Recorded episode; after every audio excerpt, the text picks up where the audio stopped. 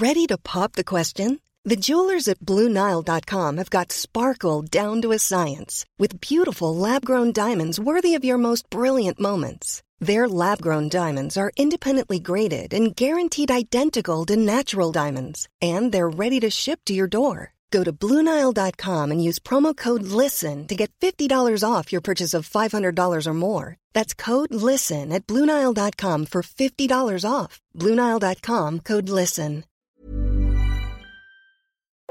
Un petit bruit buccal subtilement dosé, le chip est en danger. Rendez-nous les chips Bonjour à tous, vos cousins cousines sont aux Antilles ou en Guyane, ils sont en train de se la raconter sur Instagram avec leurs photos de carnaval, pendant que vous, bah vous, vous étiez euh, ici euh, avec nous quoi, mais bon, c'est pas grave, hein, l'année prochaine si Dieu veut. En attendant, détendez-vous, vous écoutez le chip. Je Tu m'appelle vas avoir des François- problèmes, toi. Je m'appelle François Olac et comme d'habitude, je suis accompagné de Mélanie Manga Salut et de Kevin Donna. hey Kevin, t'as été au concert de Nicki Minaj à Bercy et t'étais pas content. Mais en fait, euh, c'était pas terrible. En fait, pour tout vous raconter, j'ai j'ai gagné des places. En fait, c'est un ami qui a gagné des places et qui, qui m'a invité à aller voir Nicki Minaj. Et euh, je me suis un petit peu ennuyé. La première partie, c'était. En fait, j'ai raté la première première partie. C'était Kobalade, le rappeur. Mhm. Et euh, ça, je suis déçu. Je pense que ça aurait été rigolo. Par contre, euh, la deuxième première partie, c'était Juice World. Et euh, j'ai vraiment trouvé ça médiocre. Et le spectacle, le show de, de Nicki en soi, ouais, je me suis un petit peu ennuyé. La, la deuxième partie, c'était vraiment trop en mode Eurodance, un peu agressif. are made to fly. Voilà, et donc voilà, je, je suis parti poliment. Il y a des gens qui, qui s'amusaient, il y a, pas de problème, mais Il n'y a pas eu pas. d'apparition de Beyoncé euh, Nope. Non, Non, non, non, non. Donc je suis parti poliment euh, en laissant, sans vouloir euh, gâcher. Euh, La tu- fête. Tu, as, tu as laissé Nicki Minaj en vue, quoi. C'est ça, Enfin, exactement. En vue et entendu. Niki, si tu veux faire une balade, tu m'appelles. Hein. malgré tout. Malgré tout. Au moins, t'étais pas à Bordeaux. Alors, cette quinzaine, on a décidé de vous secouer un peu les puces, car on va vous donner nos unpopular opinions. C'est la grande mode en ce moment euh, sur, euh, sur Twitter. Les gens donnent leur avis à contre-courant sur euh, tout et n'importe quoi. Unpopular opinion sur le sexe, unpopular opinion sur la musique, la bouffe. Eh ben, nous, on va faire la même chose. On va chacun défendre une opinion pas forcément très populaire à propos de black culture. Mais avant ça, évidemment, un petit coup de trash ou iconique. Alors, euh, je crois que les auditeurs et auditrices du chip auront fini par comprendre que j'aime bien le stand-up. Oui. Euh, donc aujourd'hui, mon iconique, c'est Farid à l'Accor Arena ou, ou à Bercy, comme dirait François et les anciens. Euh, Il y, a- il y a à peu près deux semaines, il s'est produit pour euh, à Bercy, donc pour jouer Hexagone, son nouveau spécial. Et ça a été euh, un grand moment d'humour, euh, euh, peut-être même un peu plus. J'ai envie de dire le presque le triomphe d'une nouvelle scène. Euh, il a joué deux heures, ce qui est assez rare. Ce qui est assez rare. Et si vous m'aviez demandé mon avis avant, j'aurais dit deux heures, c'est trop. Euh, Il y a euh, notamment Jerry Seinfeld qui expliquait une fois à Gad Elmaleh que jouer une heure et demie, ça veut rien dire. Que si tu chantes et que tu danses peut-être, mais que du vrai stand-up, c'est trois quarts d'heure, une heure max. Et là, en fait, il nous a tenu deux heures en haleine et c'était vraiment très intéressant. Ça a commencé par des, des premières parties avec Fadili Camara euh, au top de sa forme. Euh, euh, Redouane Bougueraba, un Marseillais euh, hyper rigolo. Lenny Mbunga. Euh, Lenny, c'est Ouais, lui, vu, lui. c'est lui qui, avec Farid, a fait la première partie de Lauryn Hill. Oui, oui, oui. De, pardon, François, de Lauren Hill. Merci. Euh, il a fait la première partie donc de, de Lauryn. Et, euh, Ah non, mais Laurine et, euh, et en fait, il, il- il raconte le, le fiasco euh, parce qu'elle avait deux heures d'attente et que donc on les a un peu envoyés comme ça. Vous voulez du stand-up? Non Et donc euh, ils se sont fait insulter comme jamais. Et donc il raconte, il revient sur ça avec pas mal d'autodérision, c'est drôle. Il y avait aussi en première partie Jason Brokers qui est euh, un des humoristes les plus chauds du moment. Et là, on est bloqué, tu sais, on est au quatrième étage, on la porte est condamnée par les flammes, on peut plus sortir. On est bloqué, il est 4 heures du mat, la seule solution qui s'offre à nous, c'est d'escalader et d'aller sur le balcon des voisins, parce que moi, j'ai pas de balcon, et c'est ce qu'on fait. On escalade, on va sur le balcon des voisins, et euh, je te laisse imaginer, il est 4 heures du mat, tu vois moi, allez-y, regardez-moi, allez-y, très à l'aise avec ça, et un grand noir à ta fenêtre comme ça,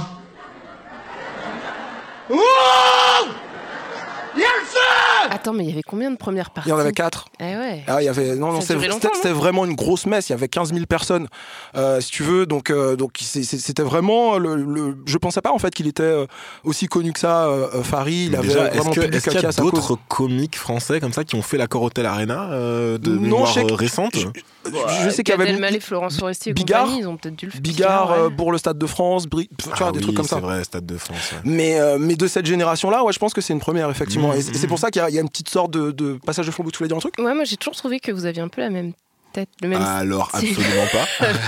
Mais tu n'es, pas la seule à faire cette assumption totalement fausse. Ra- Rassure-toi. Donc euh, nous sommes plusieurs à avoir tort, c'est ça? C'est cela. fra- faut que tu te fasses des, des espèces de dreadlocks blondes sur un côté, et puis on, ouais, ouais, ouais. on va voir. Et, et donc, du coup, voilà, de quoi ça parle Farid dans, dans son spectacle Hexagone, il commence par, euh, par euh, un- une chronique qu'il avait écrite il y a quelques mois pour, pour France Inter, qui s'appelait Moi, enfant de la République, où en fait, il parle de toute sa relation complexe à la France. Il a beaucoup de choses à dire sur, sur l'identité. Euh, Il y a des choses qu'il dit même qui me, qui me faisaient penser à, euh, à des choses qu'on aurait pu voir dans Marianne et le garçon noir, euh, sur son rapport euh, à, à la France. Je promets aujourd'hui de ne plus me plaindre de discrimination, de ne plus m'apitoyer, de ne plus me plaindre de ma condition. Je promets d'être comme tous les Français et donc de me plaindre sans aucune raison. Je promets de me plaindre des grèves quand elles ralentissent mon transport, mais de faire la grève, moi, dès que j'en ai l'occasion. Je promets de critiquer, de débattre, de ne pas être d'accord, puis être d'accord parce que j'ai oublié que j'étais pas d'accord au départ. Et puis, il y a un moment très drôle, mention particulière pour un passage du spectacle où il raconte un peu ce que ça fait d'être le seul noir dans un apéro en plein air sur les quais de Seine, entouré de blancs, et quand il y a un groupe de noirs qui passe, et croiser leur regard et se sentir un peu mal à l'aise et avoir besoin de se, se défendre. Non, mais, non, mais j'ai des amis noirs, hein, c'est pas, j'ai j'ai des amis noirs, mais ils arrivent un peu plus tard. Vous savez, les noirs ils sont en retard et tout. Et, euh, et- et donc voilà, plein de choses comme ça, ça. m'est littéralement arrivé, euh, pas exactement dans un apéro, mais en soirée, ça m'est arrivé il y a, il y deux semaines. euh, gros moment de solitude sur Bohemian Rhapsody, tout le monde qui chante et qui danse, et le seul Renoir de l'autre bout de la pièce, vraiment le gars était vraiment, à vraiment en face, Ouais. diamétralement opposé, et on fait un eye contact en mode... euh, you know, en mode you already know man. Get out. Et euh, il a conclu en disant qu'il allait créer son propre comedy club à la rentrée. Ouh. Donc euh, ça, c'est une assez bonne nouvelle, c'est euh, c'est assez excitant. Donc euh, gros iconique pour Farid. Et puis euh, une dernière chose, euh, il y a quelques semaines, vous avez parlé de Jessica Oublié, vous savez, qui, euh, qui Ouais. publie euh, Tropic Toxic. Je l'ai rencontrée. Mhm. Je l'ai rencontrée, elle est ravie. euh, euh, Il y a des contributeurs et des contributrices du chip qui, euh, qui ont participé et euh, elle a encore besoin de votre aide. Les, les- c'est encore ouvert, donc euh, si vous souhaitez euh, aller faire un petit tour sur euh, je soutiens toxic tropic non tropictoxic.com. Euh, voilà. Pour le trash ou iconique des réseaux, cette semaine, un sujet brûlant qui mélange euh, Moyen-Orient et capitalisme. Donc, le trailer d'Aladdin, euh, le nouveau film live-action de Disney. O great one who summons me, I stand by my oath, loyalty to wishes three. I'm kidding. Watch this. Watch You ain't never had a friend like me. Hey, can you make me a prince? There is a lot of gray area in Make Me a Prince. I could just make you a prince. Oh, no. Y'all see my palace? Donc, on a fait un sondage sur euh, Twitter. On vous a posé la question. Le trailer d'Aladdin, nouveau film live-action de Disney, a été dévoilé. Dedans, on trouve Will Smith dans le rôle du génie peint en bleu avec une couette sur la tête. Trash ou iconique? Euh, Alors, on a eu 28% de Will va rester cool. 39% de ridicule supprimé et 33% de je suis excité, I love mess. Donc euh, moi personnellement, je pense que je, suis- je pense que je fais partie de la minorité parce que je pense que Will Smith sera peut-être le seul élément original de cette adaptation parce qu'on sait qu'avec ces films live action, euh, Disney s'est un peu quand même embarqué dans une espèce d'entreprise de je sais pas de désinfection euh, de ses propriétés intellectuelles. Euh, Il y a eu Cendrillon, il y a eu La Belle et la Bête avec Emma Watson. Ouais. On va avoir le Roi Lion. J'ai une question. Ouais. Ça marche commercialement c'est Ça cartonne. Ah ouais, c'est pour ça que je parle de capitalisme. En fait, c'est une manière de, re- de se refaire de l'argent, à la fois de faire découvrir les propriétés intellectuelles de, à une nouvelle génération, mais aussi ils se font une thune monumentale. hein. Ils, ont, ils dépassent le milliard avec chaque film. hein. Et, euh, mais par contre, effectivement, il n'y a plus aussi- aucune licence créative euh, ni aucune bah ça. invention. On, est vraiment dans le pur cynisme, dans l'opération de décalcomanie euh, de- d'une franchise des années 90. Du coup, je me dis que peut-être que Will Smith, il- va pouvoir créer une nouvelle version du personnage culte de, de Jenny qui était interprété par Robin Williams à l'époque. Euh, Peut-être qu'il y aura un humour plus moderne et un peu plus de swag. euh, donc je sais pas, je suis plutôt confiante. Vous, vous en pensez quoi? Bah, moi, j'en pense que euh, j'ai j'ai rien contre Will Smith, mais si on voulait faire, à mon avis, une franchise avec un génie euh, euh, Jeune et cool. un- jeune et cool, il aurait fallu un, un jeune comédien un peu euh, euh, plus De tranchant. Oui, je pense à Hannibal Buress, par exemple, des, des types comme ça qui sont beaucoup moins connus, des visages moins vus, mais qui sont souvent des so- de second rôle et qui seraient, le, qui, par exemple, qui serait vraiment le, le- le- le ressort comique euh, assumé, etc. Avec Will Smith, bon, ben, on, on verra. Ça se trouve, je vais, je vais, je vais déparler, mais Mais j'attends pas grand-chose. Il est plus rassembleur, j'imagine, pour un film comme ça. Il faut quelqu'un qui ait, qui ait plus de poids euh, et puis de, de star power et puis surtout un potentiel comique. Et dans cette euh, catégorie-là, l'oxygène, il est rare. Il y a que Will Smith, Mhm. finalement, que j'aurais vu à, à cette place-là. Et puis au final, les jeunes, ils sont dans le roi lion. Tu vois, il y a quand même Donald Glover. Enfin, Ouais, ouais. en termes de nouvelle génération. euh. Mais bon, je sais pas. Moi, c'est surtout le costume qui pose problème. Le côté bleu, Blueface. bleu, la couette. Blueface. qui aime Blueface ici? Personne n'écoute Blueface, le rappeur? Non. Non Ok, très bien.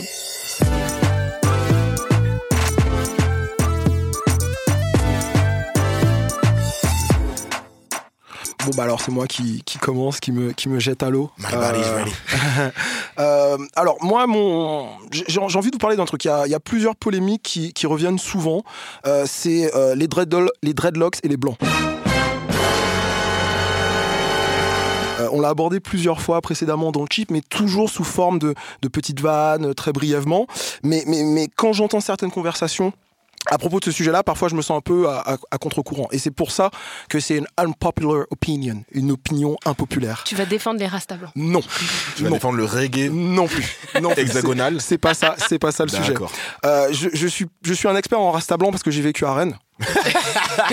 Donc du coup, en Bretagne, c'est un, c'est un, un- un écosystème, communauté. une communauté euh, de, de, de, de, de gens à Sarwell. Mes de, parents, de- mes parents ont vécu à Bordeaux. Est-ce que ça compte? Est-ce que je suis une autorité comme toi ou? Probablement. Je, je sais Ouais. pas. Il y a des Ah, gens qui sont experts pour l'Afrique pour moins que ça. Donc c'est peut-être plus punk à chien d'ailleurs Bordeaux. Je sais pas. Je continue. On trouve, on trouve de tout. Bref, dans le dernier Technicart, celui avec Bilal Hassani en couverture, il y a un petit article intitulé Faut-il sauver le rasta blanc? Donc euh, le, le débat est encore ouvert. Il y a aussi toutes les questions autour de cette euh, ministre suédoise de la culture et de la démocratie, Amanda Ah, Lind. Amanda Lind. Amanda Lind, 38 ans, euh, membre du parti euh, Ah, euh, oui, vert. j'ai vu passer un article sur LinkedIn de ça. Avec euh, les gens se les gens se battaient dans les commentaires de LinkedIn. J'ai Sur trouvé ça hallucinant. Il y a Ouais. un article sur le monde.fr sinon, hein, si tu veux. Ouais, il y avait l'article du monde.fr est peut-être mieux. hein, Non mais c'est- c'était l'article, mais voilà. Ah oui, d'accord, Dans les commentaires, les, autour les de gens se. Moi j'ai lu un papier sur Medium là-dessus. euh. En fait, elle se fait, elle prend des, comment dire, elle a un retour de bâton des deux côtés. Euh, Il y a euh, des gens plutôt sur la droite qui disent que c'est inadmissible euh, qu'elle représente la Suède et que c'est pas une coiffure appropriée pour faire partie du gouvernement. C'est pas pro. C'est pas pro, on en parlera. Et puis d'un autre côté, bon, on l'accuse de, de- de- d'appropriation culturelle. Moi, je, je- je suis toujours un peu partagé sur, sur ces sujets-là. Euh, je j'ai pas l'intention du tout de, de défendre les blancs, de parler de leurs droits, etc. C'est pas vraiment ça l'idée. Moi, plutôt, ce qui m'intéresse dans tout ça, c'est pas tellement de savoir si euh, des blancs peuvent être rastas. Je suis pas euh, les, les, les rastas, les membres de la communauté, euh, des mouvements qui se revendiquent du rastafarisme eux-mêmes sont divisés sur ces questions-là. Donc euh, je suis pas expert sur ça. C'est pas tellement euh, cette question-là qui m'intéresse. Est-ce qu'un blanc peut être un rasta, etc. Je, T'as je- déjà je- été un rasta, Kevin? Moi, non, jamais. Ah. Jamais, jamais, C'est jamais. une religion, Rasta. c'est- exactement, c'est une religion. Et, et c'est- justement pour ça que je ne vais pas me prononcer sur cette partie-là du problème, parce que qu'est-ce qu'un vrai rasta, qu'est-ce qu'un vrai chrétien, qu'est-ce qu'un vrai musulman, est-ce qu'il a vraiment le droit de participer C'est- pas ça qui m'intéresse. Il y, a Moi, des c'est gens, il y a plus. des gens qui mangent Aital, tu sais, le, le régime euh, vegan euh, des Rastas, et qui sont pas du tout euh, Rastas, quoi. Ou des rastas qui n'ont pas de dreadlocks. You don't have to dread to be rasta. Exactement. Morgan Heritage. Les anciens connaissent.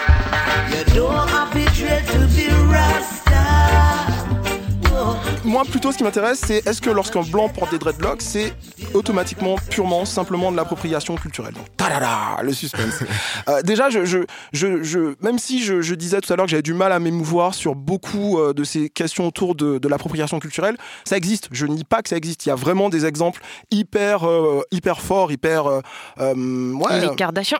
non, non, même, même bien avant ça, je pense par exemple à, à des trucs beaucoup plus gros à mon avis, c'est par exemple euh, des entreprises occidentales de mode qui vont euh, euh, sortir des, euh, des vêtements euh, euh, de, inspirés de style amérindien, Navarro style.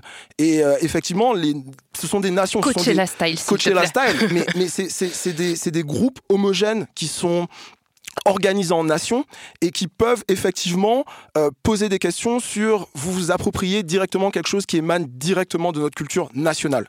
Sur l'idée d'appropriation euh, culturelle à l'égard du peuple noir, le concept de peuple noir, Mhm. même y a certains moments Ouais, je défends ce concept-là, euh, c'est un concept euh, politique, ouais, c'est philosophique, c'est, euh, c'est- ça peut être spirituel. à D'ailleurs, tout- le rastafarisme s'en s'en réclame.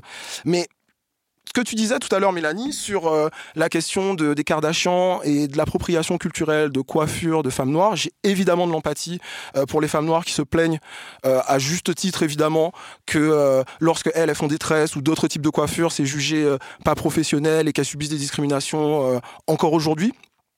Mais, euh, mais je sais pas si c'est vraiment le sujet de l'appropriation culturelle. Je pense que c'est le sujet de qui, euh, de- du dominant et du dominé, de qui, en fait, euh, euh, installe les règles, de qui euh, a le droit de. Bah, qui de- profite en fait Euh, C'est généralement la question à se poser, c'est à qui profite le crime dans l'appropriation Mais culturelle? pour, pour, pour qu'il y ait profit, parce qu'à à la base, c'est surtout aussi une question économique, tu vois. Une, une, une meuf lambda qui fait, ses, euh, qui, fait, qui fait des locks, est-ce qu'elle profite Du coup, est-ce qu'il y a profit?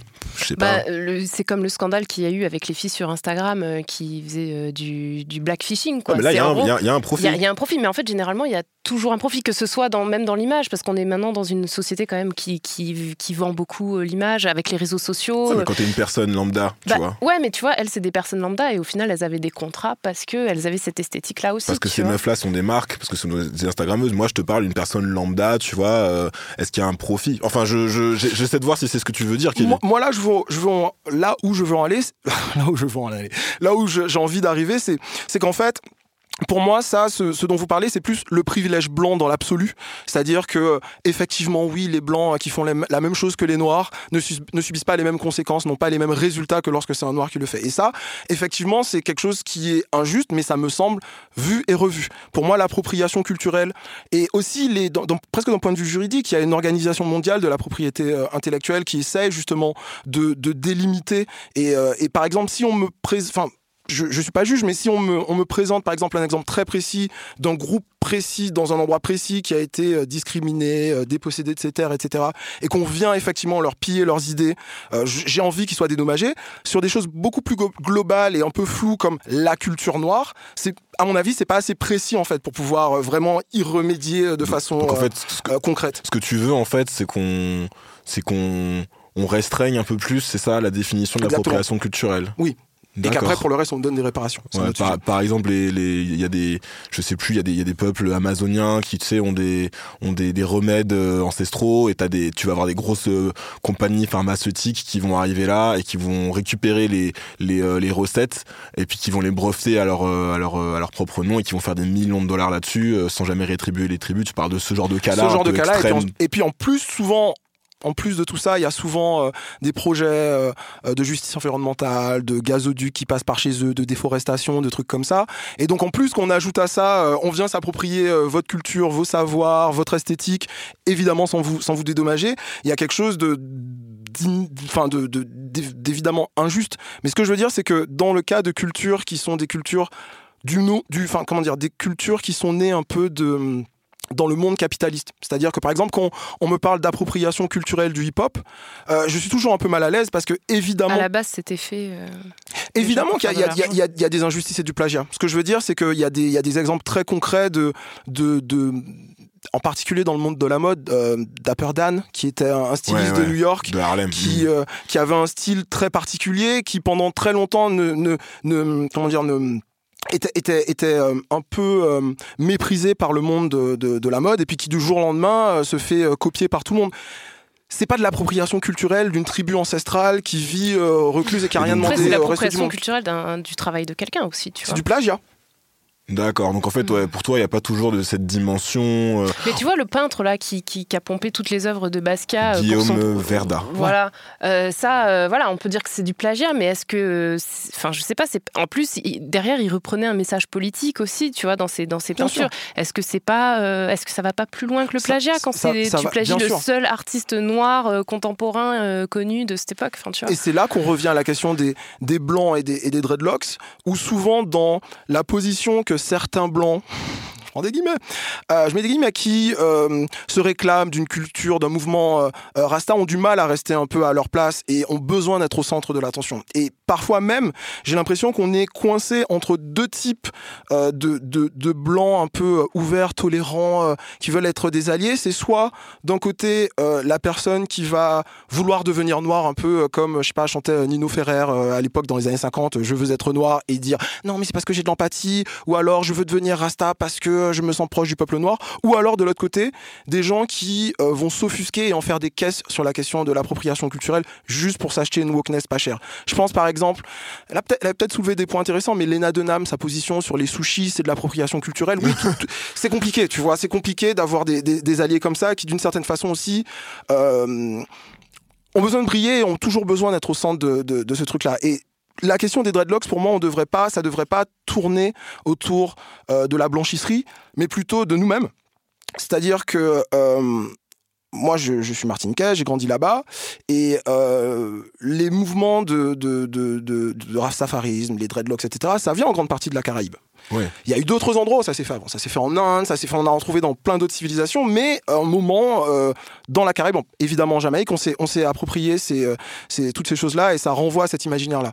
Il n'empêche que régulièrement, même si les mentalités ont changé, on a des scandales aux Antilles euh, d'établissements qui refusent l'accès.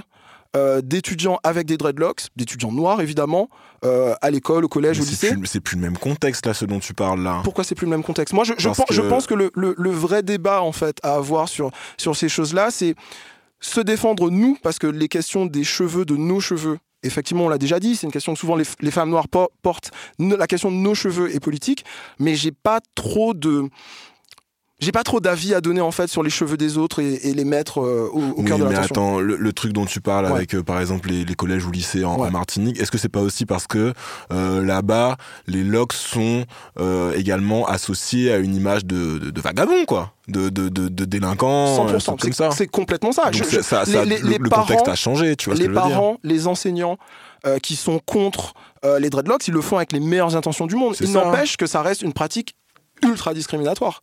Quand tu euh, as un enfant, alors peut-être que ce sera jamais le cas, que tu vivras jamais aux Antilles, mais si tu as un enfant qui a 14-15 ans et qui décide pour plein de raisons différentes de porter des dreadlocks, ça me semble pas scandaleux qu'il ait le droit, comme tout autre enfant, d'accéder euh, euh, à l'éducation, même si ça renvoie à des images de délinquance, de toxicomanie, euh, etc. Enfin, je veux dire, on peut pas se cacher derrière des trucs genre le- l'habit ne fait pas le moine et puis dire non, bah, tu viens pas à l'école parce que tu as des dreads. Je, je- bref, je, D'accord. j'enfonce des portes ouvertes.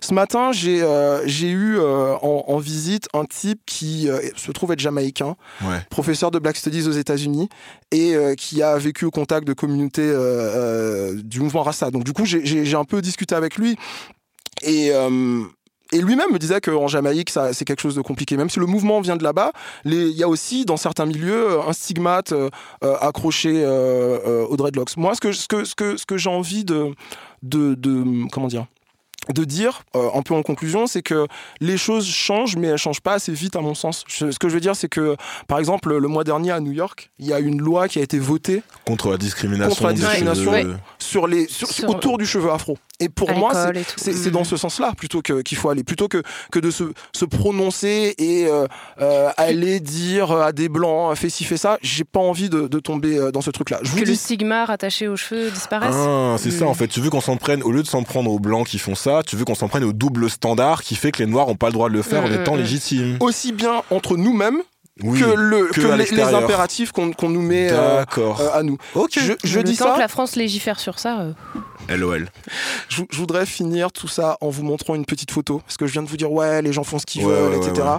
Il y a quelques semaines, j'étais aux Canaries et euh, j'étais au resto et derrière moi, il y avait un monsieur qui faisait ça. Alors, je crois que François a déjà vu la photo, mais Mélanie?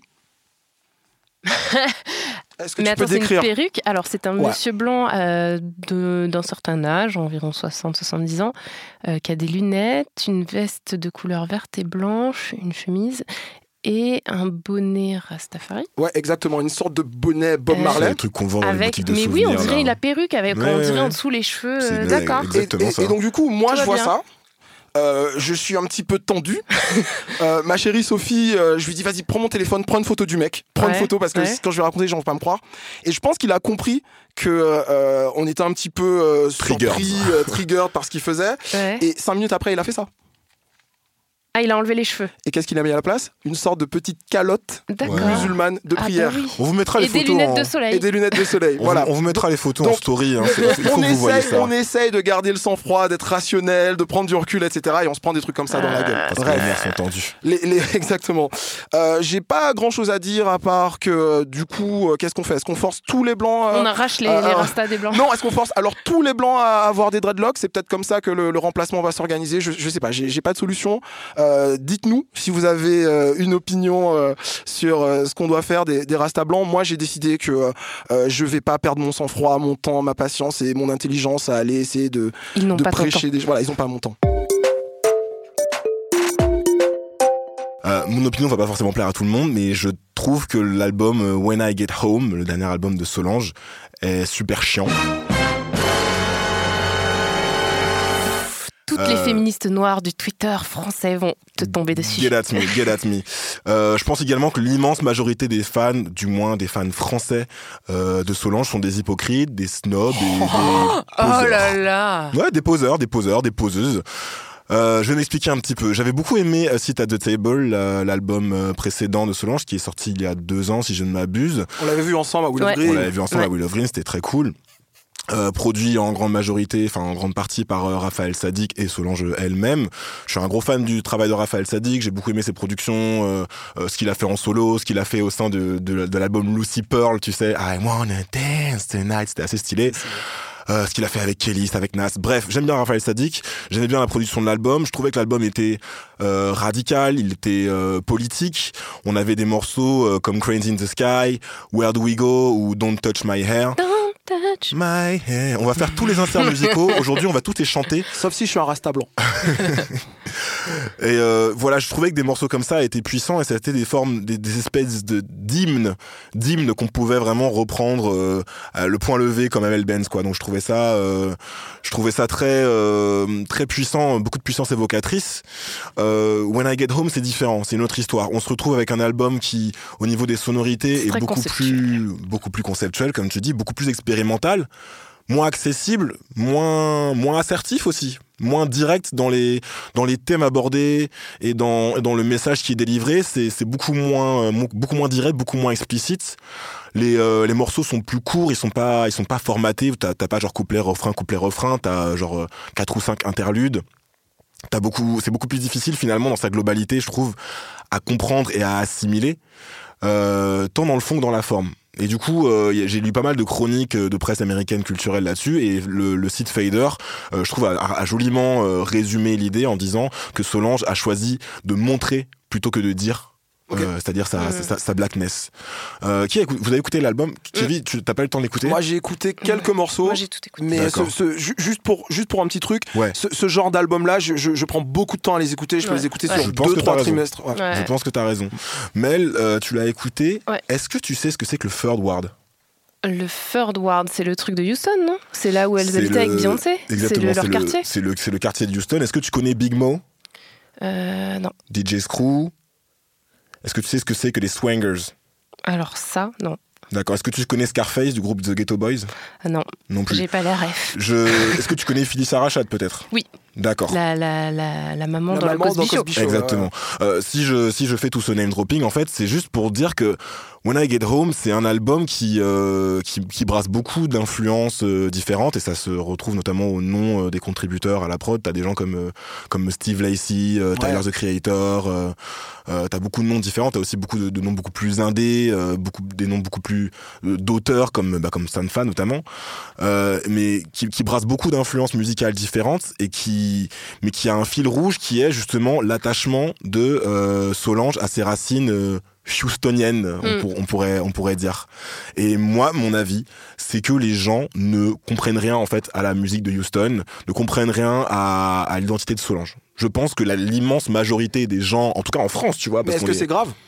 C'est la Je- question, la Est-ce question qu'il faut forcément avoir la ref pour euh, apprécier l'album? Alors, euh, comment dire Je pense, pas- je pense que l'album, on peut l'apprécier sans, mais euh, disons que la hype qui est autour euh, et que tous ces gens qui s'extasient devant Solange, je trouve que c'est c'est des gens qui s'extasient mais qui savent pas de quoi ils Après, parlent. en je fait. pense qu'il y a quand même la bonne volonté qu'elle a, qu'elle a eue avec euh, Sit euh, at the Ah, oui, Table qui la mais suit sur le- la sortie de ce nouvel album. Je pense qu'il y a ça et, euh, et je et comme je te disais, je trouve que aussi at the Table était pas meilleur parce qu'il n'est pas intrinsèquement meilleur, mais je Mhm. comprends, je comprends Plus plus, la hype, voilà, plus Mhm. accessible tout simplement. Et je et je m'inclus d'ailleurs dans, dans les dans les gens euh, en question. Je m'inclus dans les gens qui le trouvaient plus accessible. Tu vois, je dis pas que moi j'ai compris euh, When I Get Home et pas et pas vous.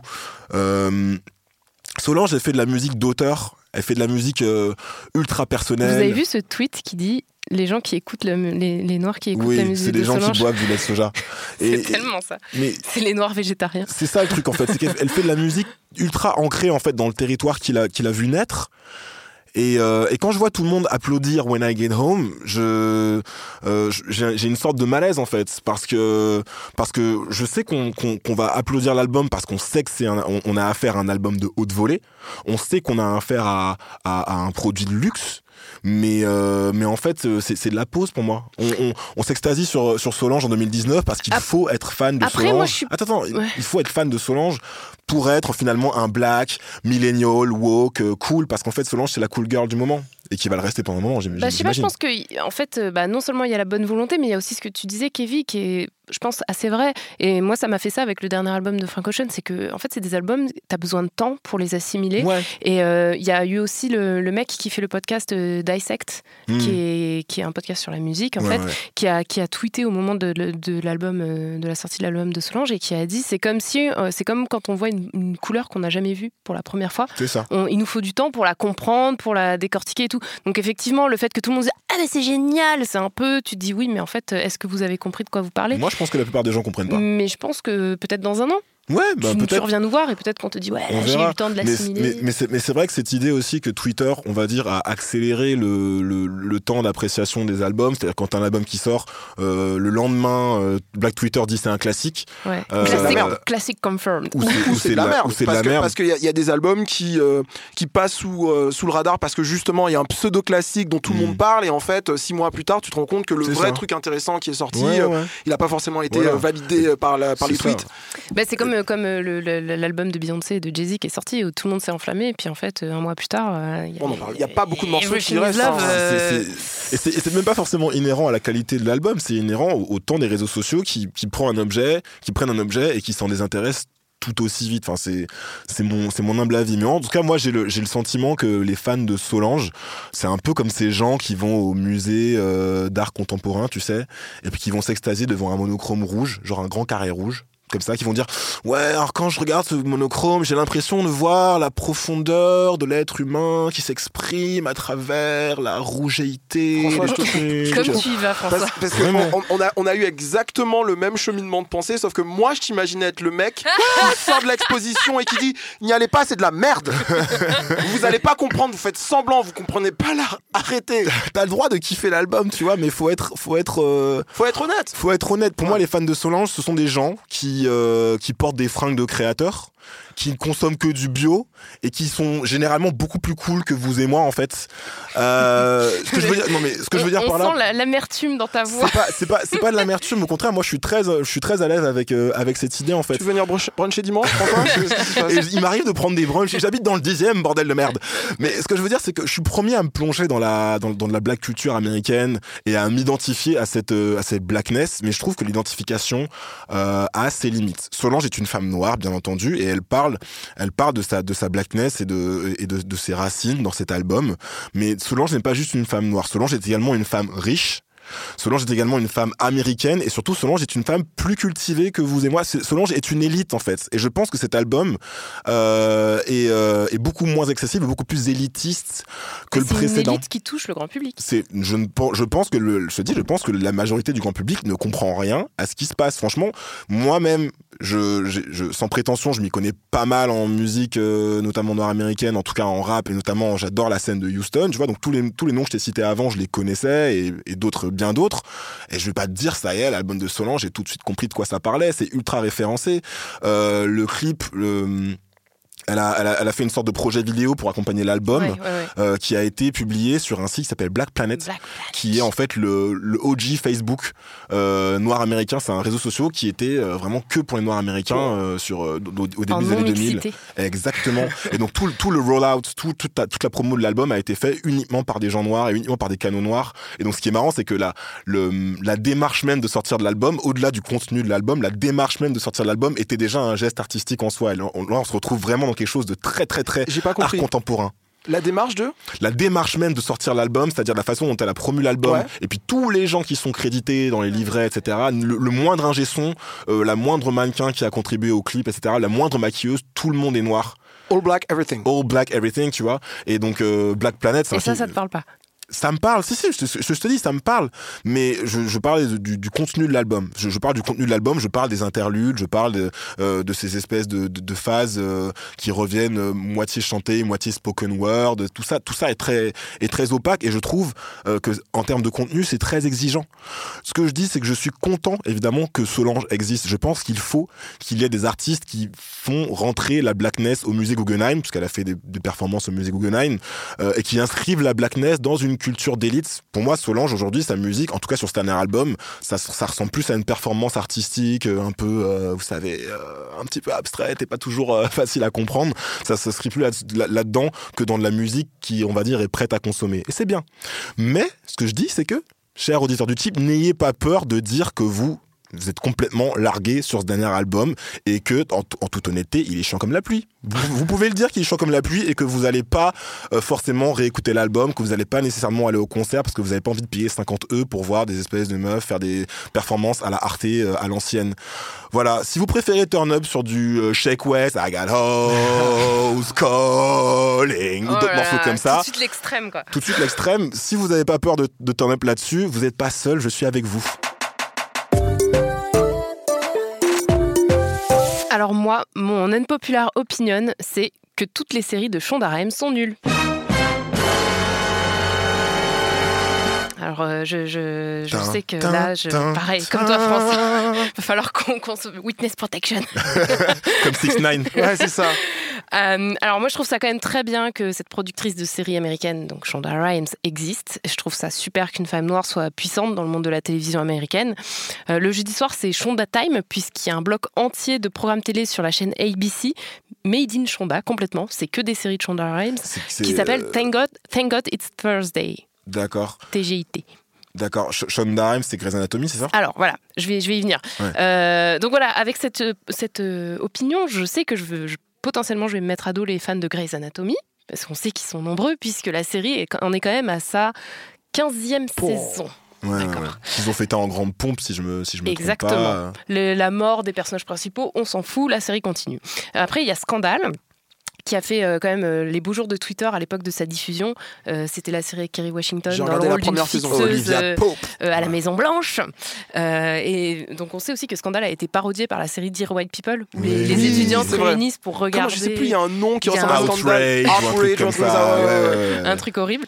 Et il y a aussi la série How to Get Away with Murder qui orbite autour de Vi- Vi- Viola Davis dans le rôle principal de Annalise Keating. Tu vas aussi chier sur How to Get Away with Murder? Bah, je suis désolée, mais c'est pas très bien, quoi. Triggered, vas-y, on t'écoute. Alors, moi, personnellement, ce qu'il faut savoir, c'est qu'à chaque fois, je donne une chance. À chaque fois qu'il y a une nouvelle série de Shonda Rhimes, je me dis, allez, allez, on y va, Mélanie et tout. Et je regarde quand même, euh, euh, on va dire, 5 à 8 épisodes, quoi, pour me mettre dedans. Mais euh, à chaque fois, franchement, je suis déçue. Euh, Grey's Anatomy, franchement, c'est- pas pour moi. Mais en fait, le truc, c'est que je trouve qu'on retrouve systématiquement les mêmes problèmes dans les séries de Shonda Rhimes. À chaque fois, euh, les personnages clichés. Je suis désolée, mais il y a la gentille fille débile euh, et naïve, euh, les méchants euh, ricanants. Là, je pense au mec, de, le méchant de Scandale, quoi. Le, comment il s'appelle Cyrus, le gars à la Maison Blanche. Enfin, c'est- toujours très très gros. La psychologie, elle est quand même très grossière à chaque fois des personnages. On n'y croit pas vraiment. Les situations sont ridicules. Il y a toujours des histoires de chantage, de couches boucherie, d'enlèvement. Dans Game of Thrones aussi. Mais là, c'est amené de manière vraiment très, très soap. C'est- ouais, j'allais Voilà. j'allais dire, c'est très drama, très ça, soap. c'est un- Est-ce que, est-ce que, si, est-ce que si on demandait à Shonda Rhimes d'écrire une série pour HBO, tu crois pas qu'elle s'adapterait tout simplement au network et qu'elle ferait un truc très stylé Ah, à bah, la peut-être. Mais en fait, c'est. Elle va c'est- pas vers Netflix d'ailleurs? Oui, elle a signé un deal avec Netflix. Mais effectivement, je vais, je vais, je vais en venir, en y venir. En fait, c'est pour moi, Shonda, elle fait ce qu'on lui demande. Effectivement, elle fait du soap. Mais moi, j'ai mis du temps à comprendre parce que quand on me disait, mais attends, c'est génial, faut que tu regardes Attends, c'est génial, faut que tu, gar- tu regardes Get Away with Murder. Euh, pour moi, on était toujours dans l'époque Peak TV, donc je m'attendais à un truc à la HBO. Et en fait, c'est pas ça. Le la- problème, c'est que c'est pas ça. C'est de la télé hertzienne, quoi. Bah voilà. Et du coup, effectivement, pour continuer dans, dans les défauts que je trouve qui sont récurrents dans ces séries, il y a le concept pointu qui tient la route une demi-saison. Genre, euh, oh là là, euh, mon mari, euh, il y, a, y a le sexe de mon mari dans le téléphone d'une étudiante. Comment ça se fait? Pic. Voilà. Ou alors, j'ai couché avec mon patron.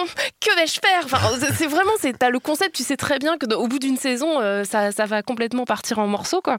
Euh, la réalisation est, est généralement pas ouf non plus en termes de comment c'est filmé. C'est très, très euh, procédurier. Enfin, voilà.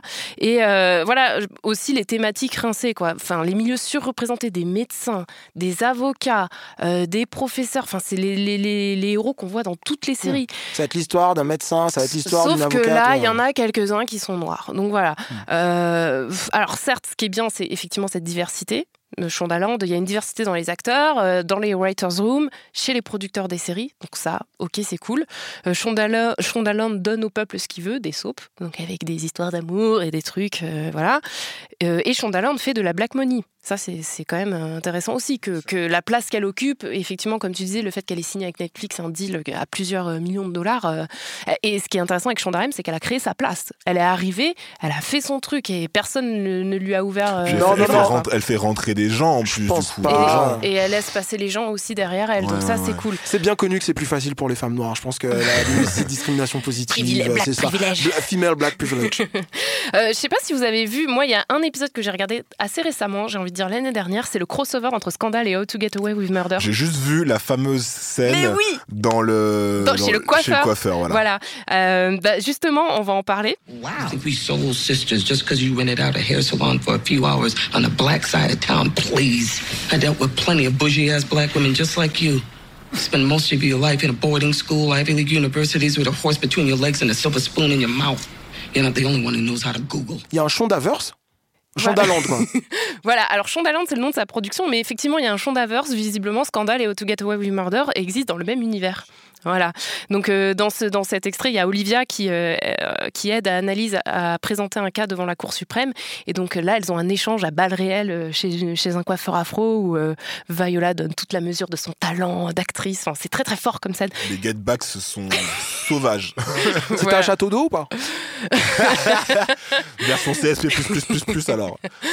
Mais, euh, mais voilà, donc je sais pas. Enfin, vous, vous, vous, c'est des séries que vous regardez? Grey's Anatomy, euh, je l'ai regardé un petit peu il y a longtemps parce que imposé par ma sœur sur la télé du salon et je trouvais ça chiant comme la pluie. Mais je, je suis juste pas dans le, je suis pas dans le public cible en fait de ce genre de série, je pense. Moi, j'ai euh, regardé un peu Scandale, un peu plus. euh, on va dire euh, jusqu'au début de la deuxième saison, je pense. J'ai pas détesté, mais il y a tellement de séries incroyables que j'ai pas le temps de voir, le temps de finir. C'est, pas, c'est pas pour moi en fait. Je vais pas euh, euh, le peu de temps que j'ai à regarder, ce sera pas pour regarder Olivia Pope. Euh, J'ai- huit saisons, je sais pas. ouais. J'ai commencé Murder, enfin How to Get Away with Murder et ça avait l'air quand même prometteur quoi. Enfin, euh, elle a un, elle a un thème magnétisme, Viola Davis. Ah, bah que ça euh, euh, voilà, mais si t'enlèves Mais- Viola, il y a rien. Ouais, et puis j'ai l'impression que c'est une de ces séries à, à méga rallonge, tu sais, avec des retournements de situation pas toujours crédibles et donc qui, qui doit s'essouffler sur la durée. Mais c'est vraiment un guess que je fais à partir de deux ou trois épisodes à peine, donc j'ai aucune prétention. Alors, elle a d'autres séries qui sont en train d'être euh, produites, plus celle qu'elle va faire pour Netflix. Donc, tout ça est en production. Et effectivement, peut-être que sur Netflix, ce sera l'occasion de, voir, euh, de la voir s'aventurer vers autre chose, mais peut-être aussi que Netflix la veut parce que ce qu'ils veulent, c'est euh, du drama, des soaps, euh, comme ce qu'elle fait chez ABC. Et puis, son, et puis son audience. Et puis, et puis son audience. Enfin, faut, faut rappeler que Scandale, c'était peut-être euh, vraiment euh, la première fanbase sur Twitter qui live tweetait euh, la série euh, au moment de la saison 1. Tu vois, c'était déjà il y a quelques années, c'était il y a 8 ans. Voilà, c'est, enfin, elle, elle crée vraiment des phénomènes. Mais je suis désolée, mais moi, franchement, ces séries, je peux pas, quoi. Je respecte.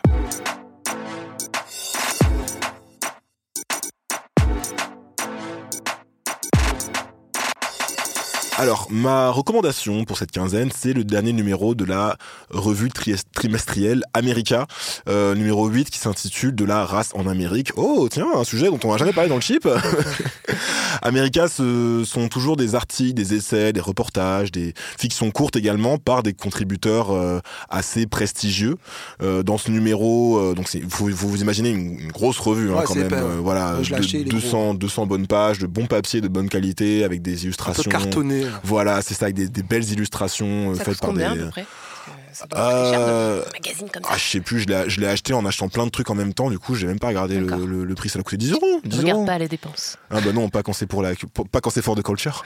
Euh, dans ce numéro, euh, donc voilà, il, il, pour les euh, 400 ans, 400 ans, 500 ans, Ouais, c'est 1619, 1619 2019 donc Voilà. 500 400 400 Pff, voilà les maths et moi.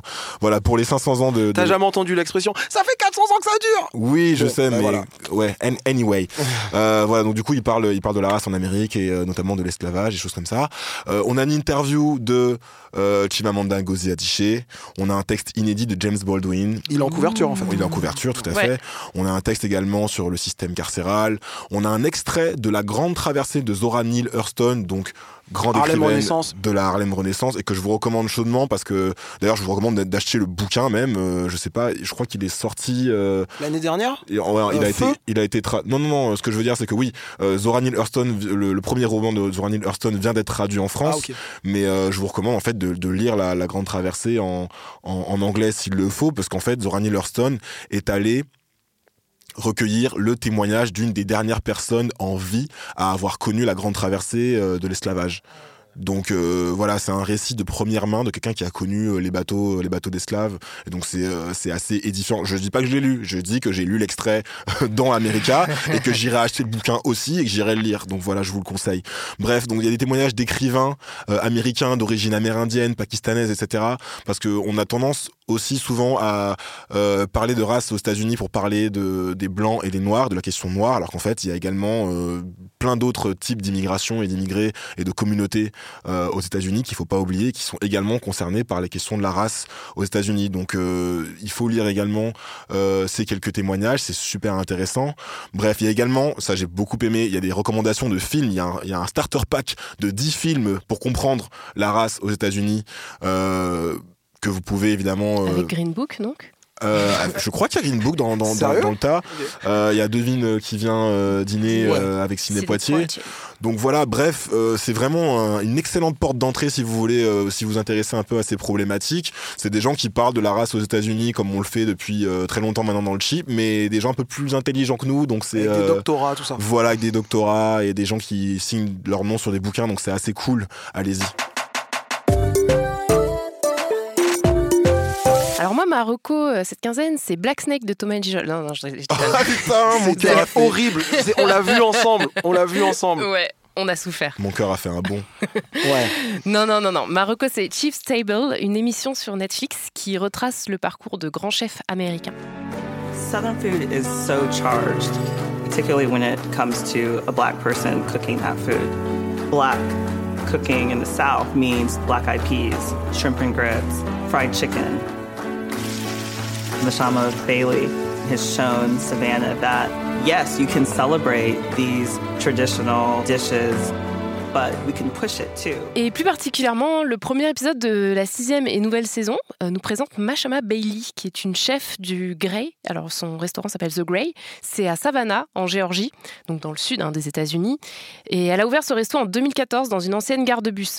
Alors c'est euh, Mashama Bailey, c'est une femme noire avec une histoire passionnante. Euh, elle raconte en fait le, documentaire montre vraiment euh, tout son parcours. Donc elle était travailleuse sociale à New York. Elle aimait pas son job, elle s'est fait virer et elle a obtenu une bourse pour aller à l'école de cuisine, un petit peu au hasard comme ça. Et elle, est tombée amoureuse de la cuisine et elle, est venue se former en France. Et quand elle revient, elle, elle devient cuisinière pour de riches familles blanches. Et du coup, c'est assez intéressant parce que dans l'épisode, on voit ses parents, ils témoignent et ils ont les larmes aux- aux quand ils disent, euh, quand on l'a vu revenir après euh, ces, ces- toutes ces études, tous ces efforts qu'elle a fait et qu'on l'a vu devenir The Help, ça nous a euh, ça nous a vraiment fait du mal, quoi.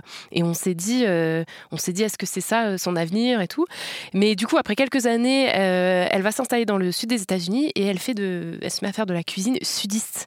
Donc il y a des ingrédients du sud, il y a aussi mélange de saveurs africaines avec les C'est de la influences soul européennes. food, C'est de quoi. la soul food, quoi. Et euh, du coup, moi, ce que j'ai aimé, c'est que ça, vraiment, ce, ce documentaire, ça, ça m'a apporté un rôle modèle. euh, et puis, pour une fois que ça parle pas, tu, tu vois, de crimes, de d'agressions sexuelles et tout, là, ça m'a vraiment sorti et ça m'a vraiment donné un, un modèle à voir. Une femme euh, qui, qui avait une vraie passion, qui a su la faire fructifier. Elle est devenue respectée, elle a obtenu des prix. Tu vas te Euh, mettre à cuisiner maintenant? Trop pas. Toujours pas. mais, euh, mais ouais, et du coup, elle s'est battue pour arriver euh, là où elle en est. Et je trouve que c'est un super euh, rôle modèle pour tout le monde. Oui. Non, Vini, je voulais juste ajouter un truc après toi. Vas-y, Juste un petit truc. Ça me fait penser, euh, il y a quelques jours, euh, ma, ma, ma, ma moitié, ma chérie, euh, m'a forcé à regarder Ugly Delicious sur, euh, Netflix. Et c'est euh, une série un peu documentaire présentée par un type qui s'appelle David Chang, qui a monté une chaîne de restaurants hyper alternative, hyper originale, qui s'appelle Momofuku. Et en fait, on le suit, il, il, il voyage à travers le monde. Et il y a plusieurs épisodes à la fin de la, première saison qui parlent du racisme euh, que subissent les, euh, les minorités asiatiques et euh, des, à cause des succès, justement, l'énorme succès de, de la cuisine chinoise euh, aux États-Unis et les, les répercussions que ça a. Et je trouvais ça vachement bien parce que euh, tout à l'heure, François, tu parlais des, des autres minorités euh, qu'on n'entend pas toujours sur la question de la race. Ces questions-là, euh, justement, elles sont pas toujours portées euh, non plus aux États-Unis euh, par les Asiatiques, où il y a souvent des tensions entre dif- différentes communautés, le rôle qu'elles jouent vis-à-vis de la blancheur, etc. Euh, donc voilà, j'ai trouvé que c'était vachement bien et le fait que tu parles de cuisine, ça m'y a fait Ouais. penser. Puis c'est intéressant aussi parce que moi, comme à chaque fois, je, me- je- je renvoie à la France et je me dis waouh, où sont euh, là où les grandes femmes noires euh, dans la cuisine française qui ont des restos Bah, Il y a la, y a la- Babette de Rosière C'est ce que j'allais dire, il y a Babette de Rosière. hein. Ouais. oui, La non, enfin, oui, oui. Respect Babette, hein, mais voilà. Donc euh, Chief Stable sur Netflix, euh, très très bonne découverte. C'était le chip, on revient dans 15 jours comme à chaque fois. En attendant, vous pouvez nous suivre sur Twitter et Instagram. Twitter c'est le Chip Podcast. et sur Instagram c'est le chip podcast. Tout à fait, il n'y a aucun piège. Euh, Laissez-nous une review sur euh, Apple Podcasts. Laissez-nous 5 étoiles de préférence pour nous faire remonter dans le classement. On est bas là. Voilà, pour nous faire gagner en visibilité, en bonheur, en argent et, Et tout ça, tout ça. Quand, et en quand, bien-être. quand- quand vous écouterez cet épisode, Mélanie et moi, on aura pris un an de plus. Donc, euh, ben, en cadeau d'anniversaire, juste mettez-nous des étoiles et des gentils commentaires. C'est c'est tout ce que tu veux. C'est tout ce que je veux pour mon anniversaire. Oh. Cette émission a été réalisée par Quentin Bresson. On lui fait des bisous sur ses lunettes. À dans 15 jours. À bientôt. Salut. À très Salut, vite. bisous.